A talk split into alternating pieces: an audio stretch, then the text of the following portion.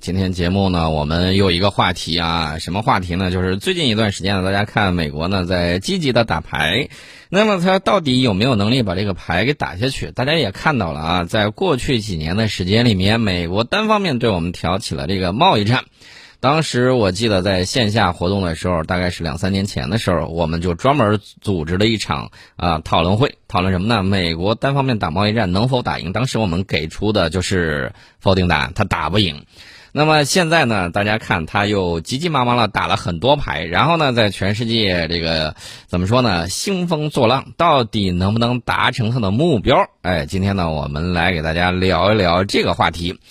我从几方面给大家讲。首先啊，咱们昨天给大家讲了，说美国的这个参联会副主席啊，讲了说。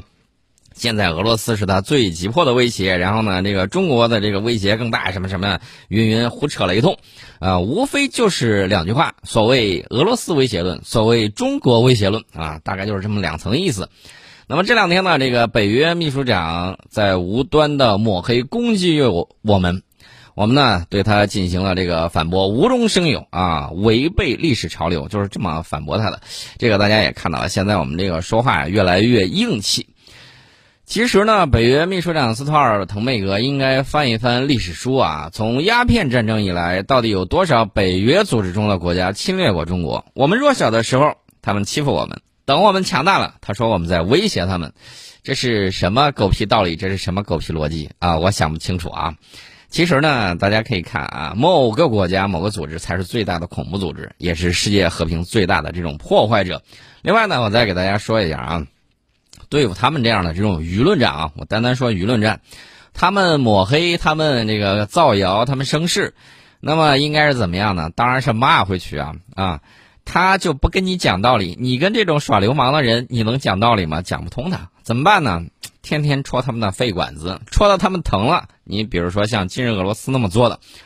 哎，戳到他们肺管子了，他们说要把你这个给停了，给把那个给停了，说明你有效果了，而不是像有一些啊，老是反思自己如何。我们有一些这个怎么说呢？有一些精英阶层啊，这个知识精英阶层，这个在象牙塔里面待的时间比较长了，这个老觉得应该给他讲道理，老是先反思啊，自己到底出了什么问题。其实呢，这个事儿就是人家耍流氓啊！你以为人家在给你讲法律，其实人家在给你耍政治。你以为他在给你讲政治，其实他在干什么呢？他在耍流氓，长臂管辖，这就是典型的这种案例。这就是赤裸裸的国家恐怖主义、国家绑架人质、劫票啊！整个国家干劫匪，这也是历史上不是头一遭啊，而是他的失败头一遭。为什么呢？之前那个法国的呃皮耶鲁奇。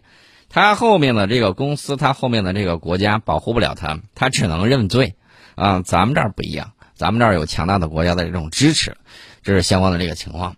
那么我们看北约为什么他会这么唧唧歪歪？因为他们本身就是强盗，在历史上对中国犯下了滔天大罪。如今我们强大了，按照他们的这种思维习惯，自然以为我们肯定要报复啊，提前给我们安上一些罪名。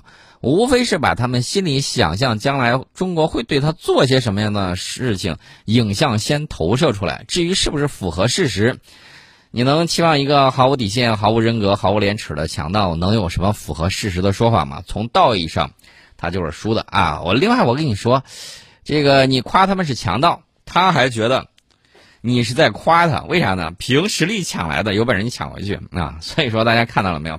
你如果不拿大棒把他打疼了。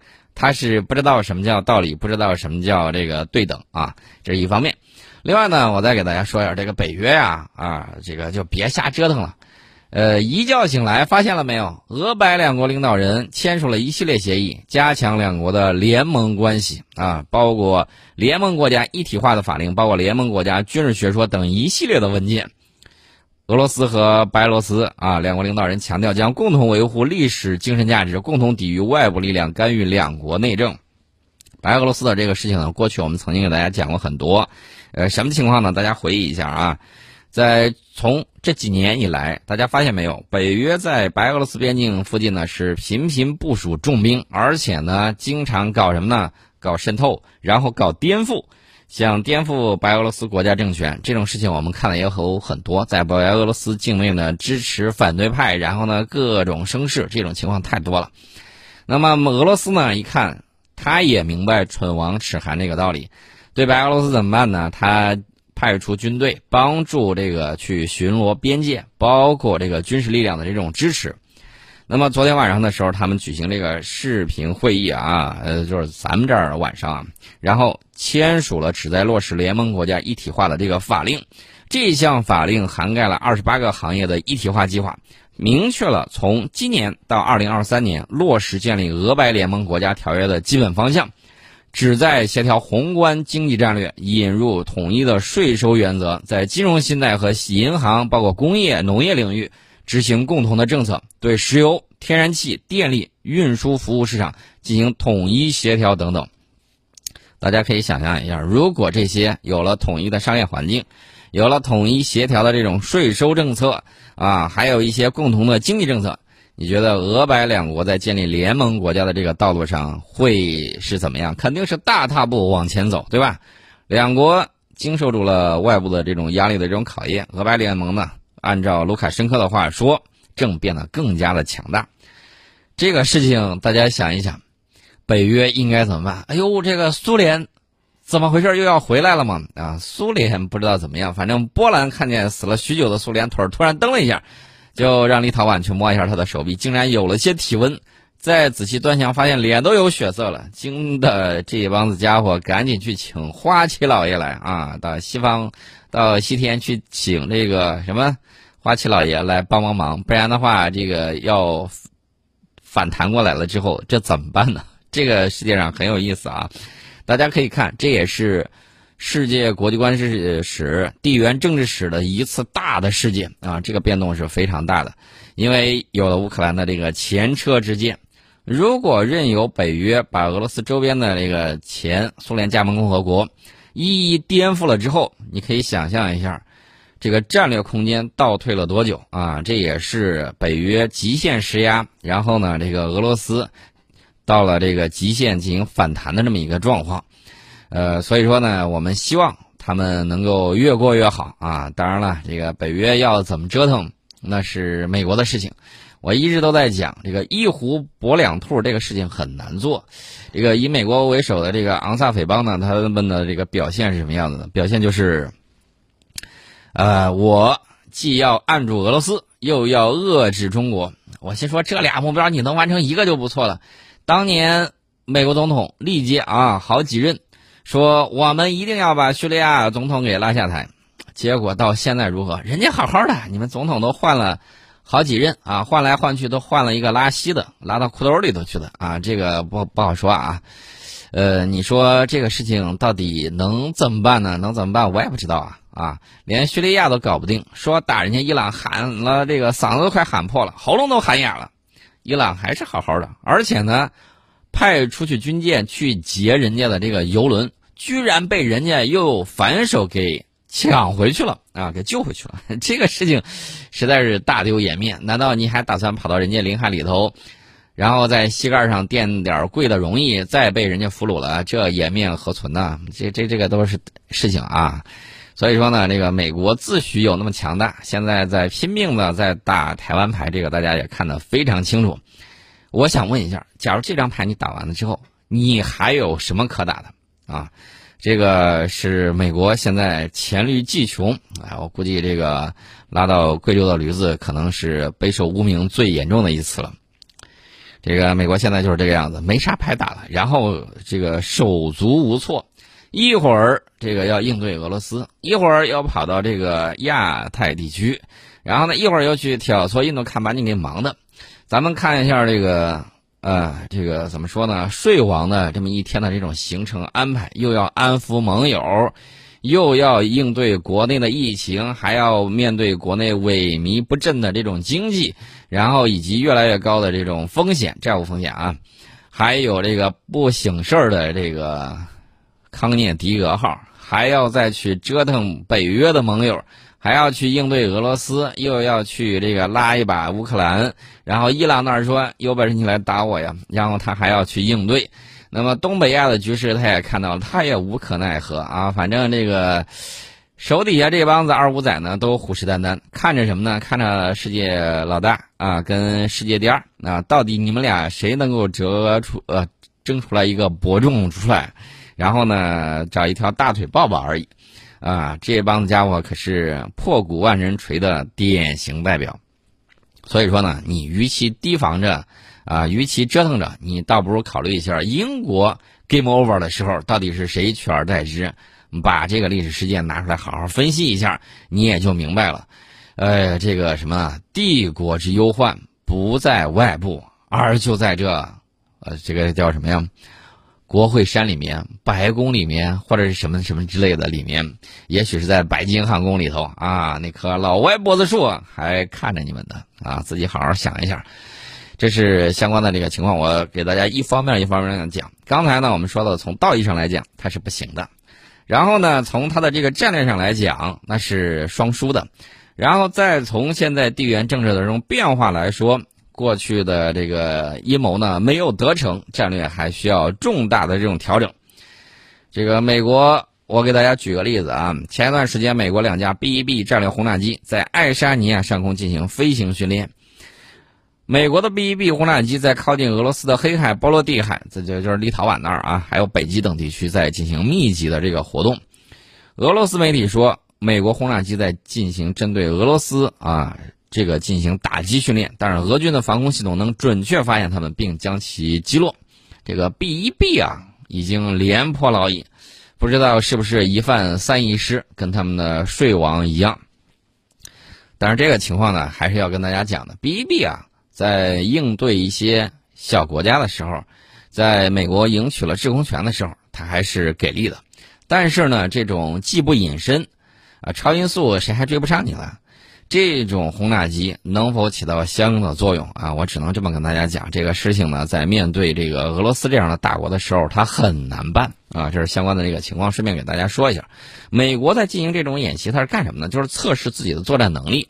类似的演习呢，还有助于提高北约成员国军队人员的这种训练水平。美国的 B-1B 战略轰炸机啊，这个包括它的 KC-135 加油机啊。